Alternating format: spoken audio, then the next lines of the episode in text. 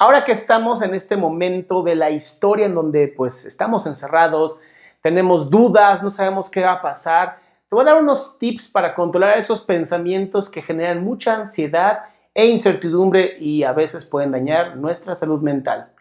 La primera, una vez que tienes este pensamiento de ansiedad y no sabes qué hacer con él, te recomiendo que lo primero que hagas es que escribas tres evidencias de que tu pensamiento puede ser correcto o incorrecto. La segunda, una vez que ya tienes escrito este pensamiento y eh, las razones por las cuales no tienes evidencias o sí tienes evidencias de él, necesitas encontrar a una persona que tú admires, una persona que tú sientas que tienes la confianza de que sus respuestas te van a agradar y van a ser buenas para ti y le preguntas acerca de este pensamiento. Le preguntas, oye, este pensamiento que estoy teniendo, ¿tú crees que sea correcto o incorrecto? ¿O qué opinas tú de este pensamiento?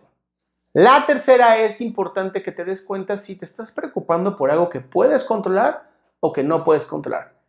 Si lo puedes controlar, entonces no deberías de por qué preocuparte y si no lo puedes controlar, entonces tampoco hay razón para que te preocupes. Cuatro, si esta situación que estás viviendo fuera positiva, ¿cómo cambiarían tus emociones? La quinta es bastante fácil de, de realizar y es, este pensamiento me está causando actitudes positivas, pensamientos positivos y emociones positivas o todo lo contrario. Y la sexta es este pensamiento en seis meses o seis años. ¿Seguirá teniendo el mismo efecto en mí?